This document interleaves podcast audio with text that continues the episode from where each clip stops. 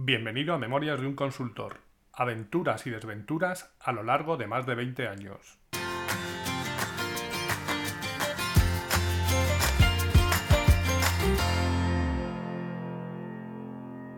Hola, buenos días, buenas tardes o buenas noches y bienvenidos al episodio 53 de Memorias de un Consultor.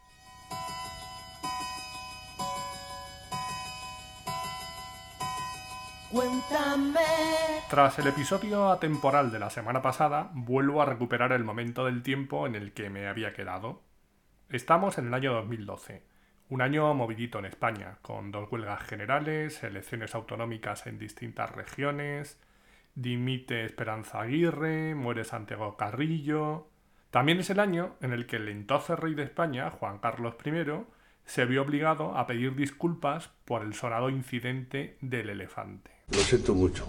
Me he equivocado y no volverá a ocurrir. Aunque no fue el único miembro de la familia real que tuvo un percance ese año con un arma de fuego. Ese año, Froilán se pegó un tiro en un pie en un accidente fortuito. Y como veréis, no sería el único que hiciera algo así ese año.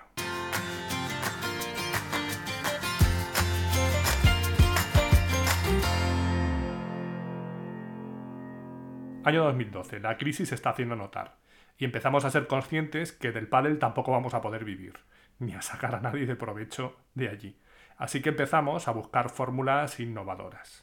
Para los que trabajamos en el mundo de los servicios y la consultoría, una de las cosas que nos lastra es el tema de cambiar nuestro tiempo por dinero. Podemos tener varios clientes y trabajar en distintos proyectos a la vez, pero siempre tendremos una limitación, las 8 horas diarias de trabajo.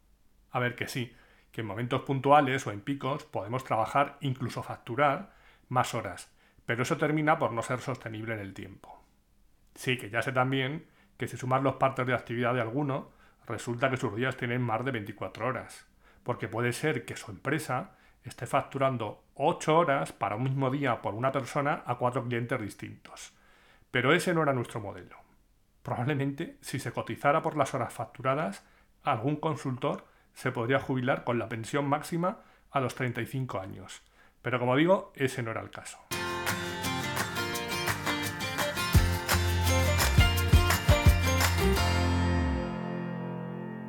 Estábamos en un momento delicado. Teníamos un buen equipo y buenas ideas, pero había que materializar todo eso y convertir esas ideas en un producto, porque los productos ya son otra cosa. Un producto, una vez diseñado, se puede vender N veces y no depende directamente de tu tiempo. Es algo escalable y no necesita de tu presencia constante, como si lo es la consultoría. En consultoría la única opción para ganar más es ser capaz de solucionar más problemas en menos tiempo y por más dinero. Y eso requiere un gran esfuerzo en estar actualizado y uno mucho mayor en que el cliente sepa apreciar ese valor añadido pero de esto ya hablaremos en algún otro episodio. Vamos a nuestra situación en 2012. Una de las ideas de producto que teníamos en la cabeza era la de mejorar la parte de experiencia de usuario en procesos de recursos humanos. Algo que ha sido un problema para SAP en general eh, durante muchos años y que algunos a día de hoy se empeñan en que sigue siéndolo. Pero sobre esto lo que diría es que la gente se ha quedado anclada en 2012 o antes. En eso de que es que SAP es muy poco amigable. Hace 4 o 5 años, año 2016-2017, estuve en un cliente que me salió con esa cantinela. Es que esa ve muy feo. Y le dije, mira, te voy a enseñar un proceso, el mismo, con cinco interfaces de usuario distintas. Y le enseñé cómo solicitar y aprobar vacaciones desde aquí, con la PA30, desde un portal SAP en Java, desde una web de con una aplicación Fiori y con SuccessFactor. Y le dije, como verás, unas opciones son más amigables que otras, todo depende de la que elijas. Así que quizá el problema está en que la opción que vosotros tenéis es la menos amigable. Y esto puede ser que sea porque en su momento no había otra opción. Pero ahora no me hables argumento, siempre tienes la posibilidad de actualizarte. Por cierto, el año siguiente, creo, afrontaron un proceso de actualización.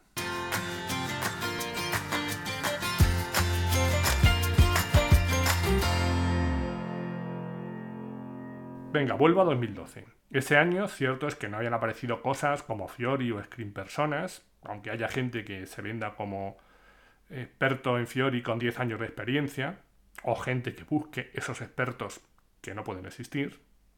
Y en recursos humanos había algo muy básico que era una castaña, la posibilidad de visualizar el organigrama en un formato medianamente aceptable. Habían aparecido productos como Anakisa u Word Publisher, pero no terminaban de ser lo suficientemente flexibles.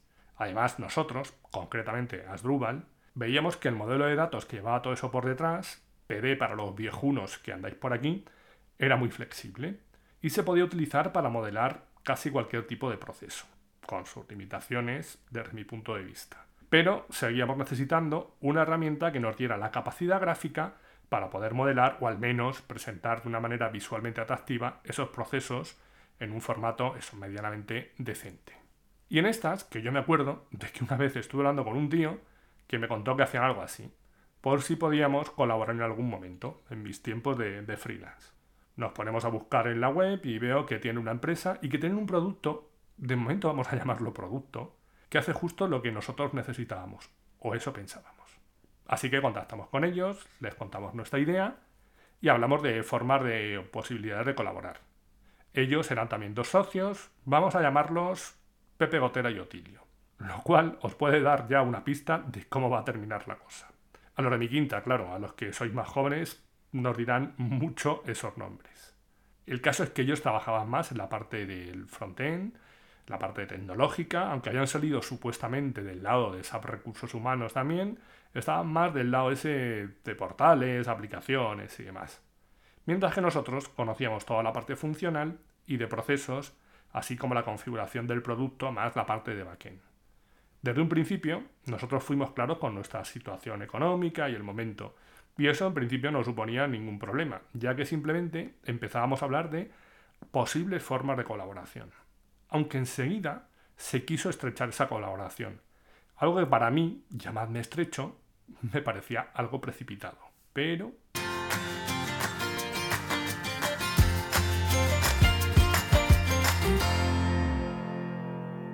En un principio parecía que todo podía encajar. Éramos o parecíamos complementarios, de un tamaño parecido, nosotros éramos unos 15, ellos alguno más, 20, 20 alguno, por lo que eso tampoco parecía suponer un problema.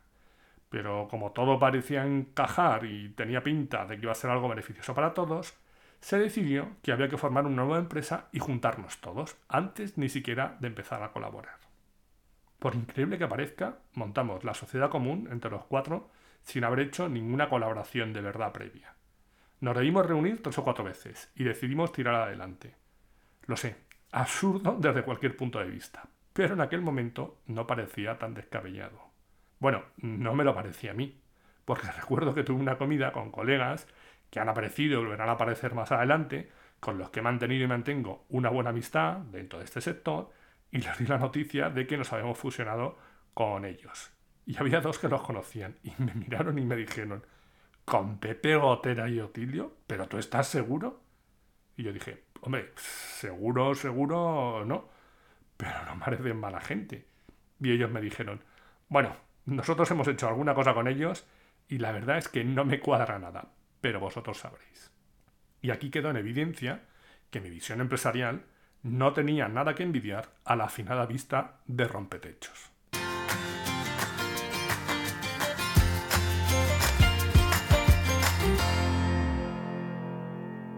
A ver, podemos decir que con el tiempo es más fácil ver las cosas, por supuesto, pero es que la cosa empezó rara desde el principio. Por ejemplo, voy a contar nuestra primera visita a un cliente. El cliente estaba en Baleares y nos había pedido una oferta de implantación de lo que fuera. Total, que preparamos la oferta y para allá que fuimos los cuatro socios de la empresa. Sí, sí, los cuatro. Que a mí ya lo de ir los cuatro como que no me sonaba muy bien. Pero bueno, imagino que esto sería la primera vez y tampoco está mal para, bueno, pues para ver cómo se devolvía esta gente. Mi participación en la elaboración de la oferta había sido mínima y la verdad es que yo no tenía muy claro lo que iban a presentar. Así que me encontré allí delante viendo como el cliente decía que para ellos era muy importante que el implantador tuviera presencia local y viendo como uno de mis nuevos socios decía que eso no era problema. Que yo llegué a pensar que lo mismo, si nos daban el proyecto, nos quedábamos ya directamente allí. Luego me explicaron que no, que tener un par de amigos allí, que nos podían echar una mano. Y yo le dije, bien, pero ¿y los otros cuatro restantes que van a hacer falta para el proyecto? Ah, pues nada, que se vengan desde Madrid. Ya, pero es que eh, le has dicho al cliente que no había gastos de desplazamiento. Ya, bueno, eso da igual. Pensaréis, claro, que eso daba igual, porque la clavada que le metisteis al cliente, con eso os podríais traer gente de Madrid o de Honolulu.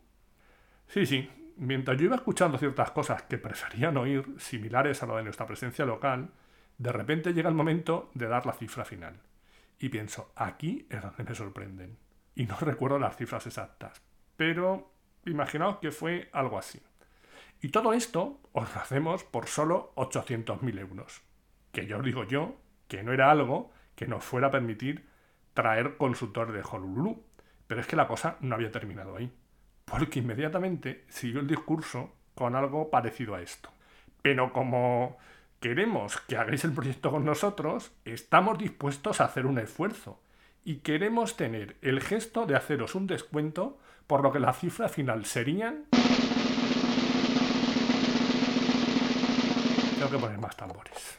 Más tambores porque cualquier redoble es poco para esto. La cifra final sería de... 160.000 euros. Venga, que lo repito despacito, para los de letras. Le dices a un cliente que algo cuesta 800.000 euros y a los 5 segundos le dices que por ser él le haces una rebaja del 80%. Sí, señores de letras, 160.000 es el 20% de 800.000. Por lo tanto, 100 menos 20, te estoy haciendo una rebaja del 80%. No, no es que te haga una rebaja del 20%, no, es que te cobro el 20% del precio inicial que te he dicho. Yo ya no sabía de dónde meterme y si hasta entonces intervine poco, a partir de entonces me hundí en el asiento y traté de pasar lo más desapercibido posible lo cual con mi tamaño suele ser un poco complicado.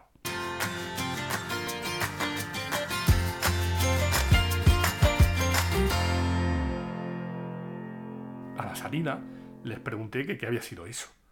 Que lo de tener gente local lo podía pasar por una verdad a medias, pero lo de hacer una supuesta rebaja del 80%, a mí, si hubiera sido el cliente, lo que me habría parecido es directamente un insulto. Creo que la excusa era que había otro proveedor con otro producto que había ofrecido ese precio. Vamos, que si mañana te quieres comprar un coche, pide precio por un Dacia y después llamas a Pepe Gotera y Otilio y que te vendan un Ferrari por el precio del Dacia.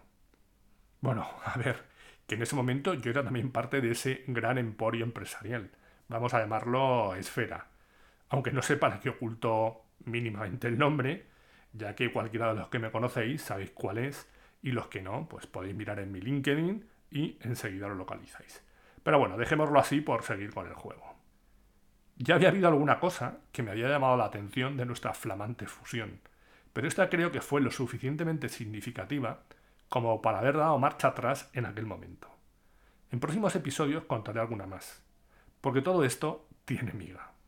Otra cosa muy significativa es que cuando hicimos ese primer y último viaje los cuatro juntos, fueron ellos los que se encargaron de hacer las reservas de vuelos, hotel, etc.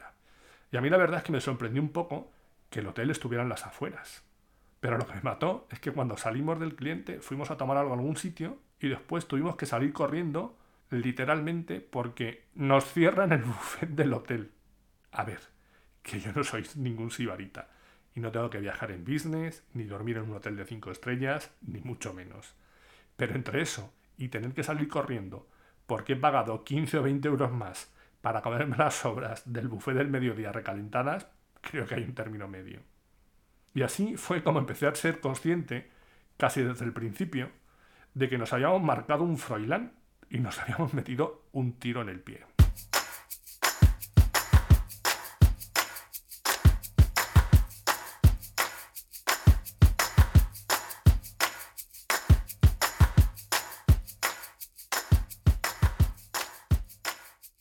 Destaco tres cosas de lo que he contado hoy, como siempre. Uno, si cambias tiempo por dinero, valora bien tu tiempo. 2. Las prisas no suelen ser buenas consejeras. Y 3. No te asocies con nadie que no conozcas mínimamente.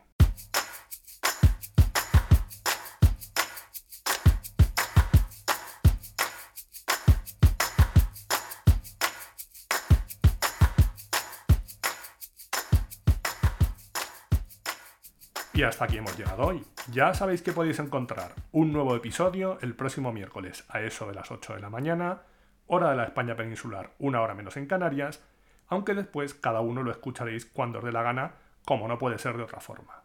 Podéis encontrar todos los episodios del podcast en la página memoriasdeunconsultor.com, donde estaré encantado de recibir vuestros comentarios, y también en la mayoría de plataformas de podcasting Spotify, iBox, Apple, etc.